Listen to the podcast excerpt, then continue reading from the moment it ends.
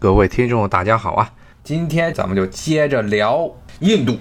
印度啊，那些媒体在报道疫情的方面是处于一个非常疯狂的这么一种反制的报道。它一方面很多的报纸都是标榜自己对标的是英美这些媒体、自由派媒体，但是自由派媒体最大的一个特点就是伪善、虚假。前一段时间我看网上的说法，就是整个自由派作为这么一个概念，它的存在就非常的像是闹青春期十三四岁的男孩儿，总是特别在乎别人去怎么看他，周边的这些同学怎么看他，男同学怎么看他，女同学怎么看他，特别在乎这一点，所以呢，就造成了一个现象，很多这个事情啊，他们其实其实跟这青春期的那些男孩做的一样，都是一种极端的容易冲动。印度的这些媒体也是一样，他们心中想的都是自己老板应该干的事情，老板让他们要去做反制宣传，他们就得去做，然后表面还要做的富丽堂皇。但是呢，最后的结果，由于这些媒体全部都在做反制宣传，包括从政府层面上进行舆论控制，导致了印度人自己很多人都对于现在的疫情完全没有一个真实的了解，而且呢，实际上像前一段时间的大壶节。这又是一个典型的舆论宣传、舆论塑造出来的虚假的节日——大壶节。就是这一段时间，印度人几百万人，最多的时候是前前后后得有上亿人，都得跑到这恒河边上的几个著名的圣城去庆祝所谓的大壶节。四年一度都要来这么一出。这个节日它本身就不是一个传统的印度节日。它是在英国殖民时代后期末期的时候才出现的一个节日，当时是作为印度民族主义反抗英国殖民者反抗的这么一个行为，所以当时是搞了这么一个大胡节出来，用来团结印度人，让他们去反抗英国的统治。所以这个节日本身并不是一个真正意义上的宗教节日，而且它的历史非常短。但是呢，现在却变成了这些印度的政客们为了宣扬所谓的大印度教主义，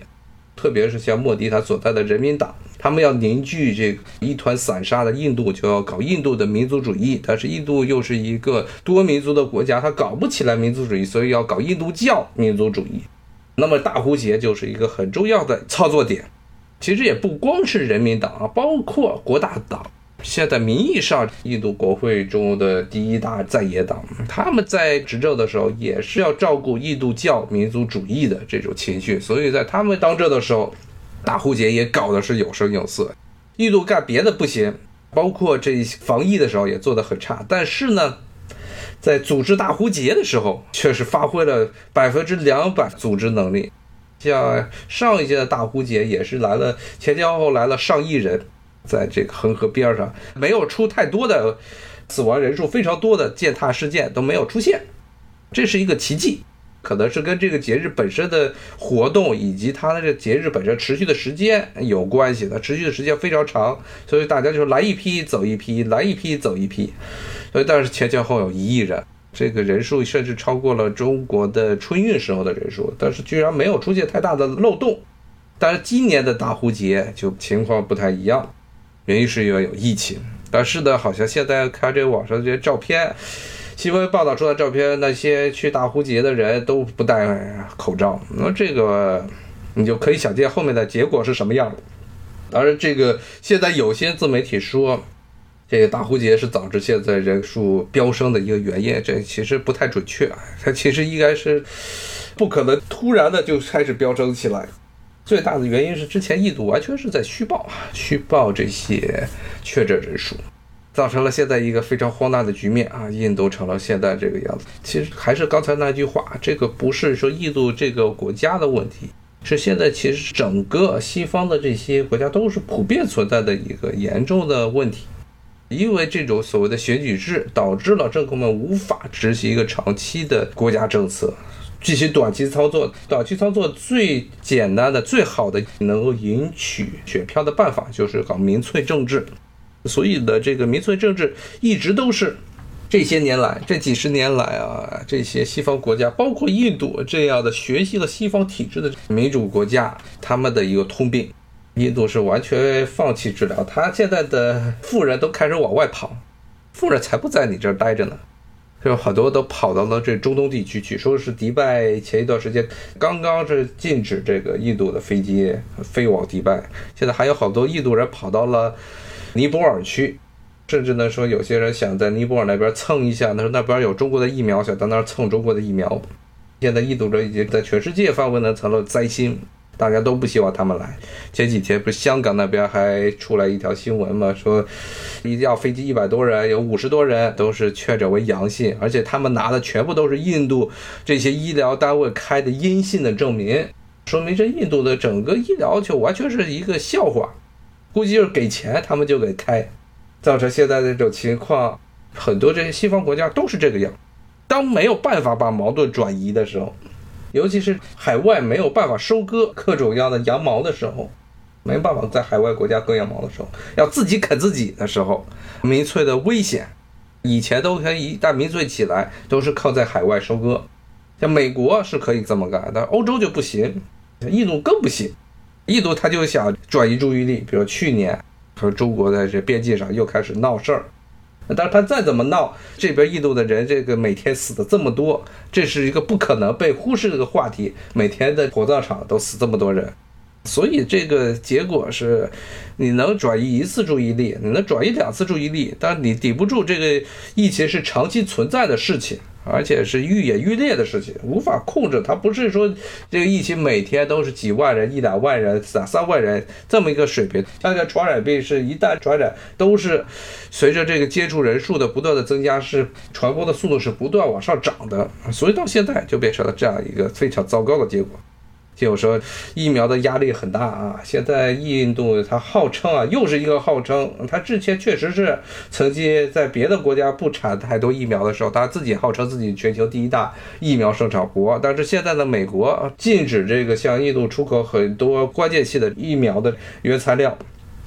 导致现在印度的疫苗出现严重缺口。它的这产量根本上不来，这也说明印度的这个国家所谓自以为豪的一些工业的严重的缺陷。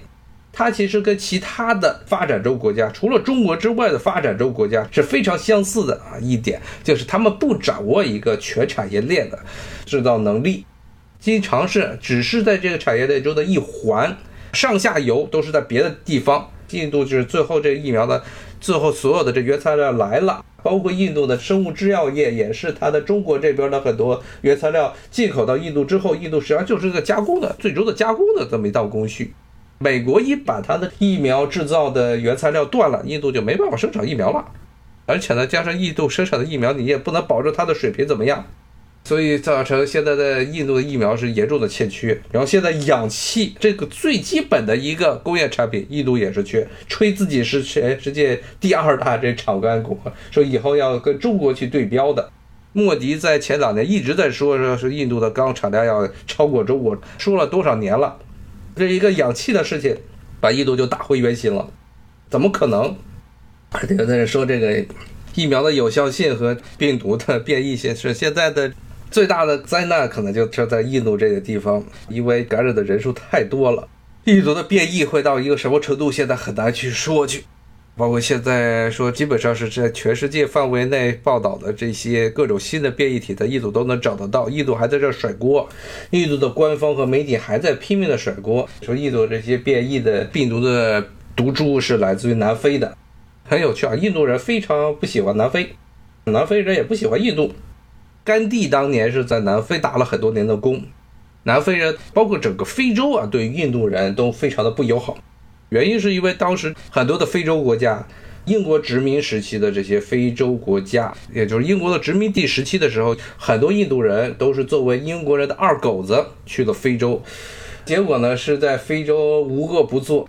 包括现在在非洲经商的印度人的风评也非常的糟，所以造成非洲很多国家普遍的非常反感印度。所以，印度这段时间媒体一直在这个甩锅，说是南非的变异的病毒造成了现在印度的这个疫情的严重恶化的局面。因为中国没有了，中国他找不到了，中国都没有确诊的新病例了，咱没办法甩锅到中国。然后加上前一段时间南非报道了，说他们有变异的病毒，所以赶紧这臭水全部都泼到了这个南非的头上。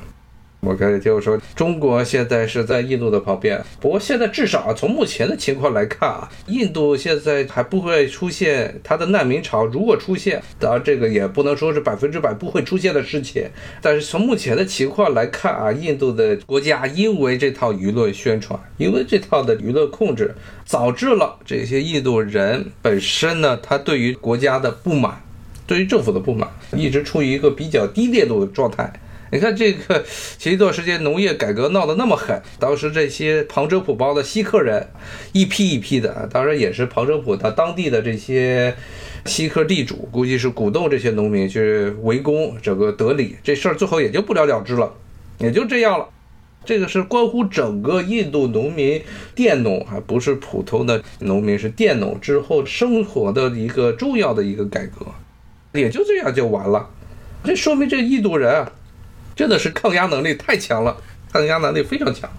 刀都已经搁到脖子边上之后，他也不愿意去反抗。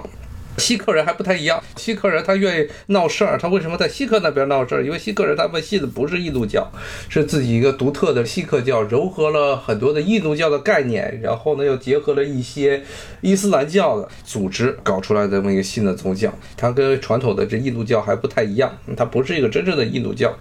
那你看别的邦甚至都没出事儿，这就非常的吓人了。之前节目也讲过，印度每年这个农民就一万多、一万多的自杀，失地农民一万多、一万多的就这么死了。那也就这个社会也就这么过来了。今年这个一场疫情，可能之前有些这些印度媒体还在那说了，说这个新冠肺炎又怎么样，死个几十万又怎么样？反正每年这印度因为各种疾病。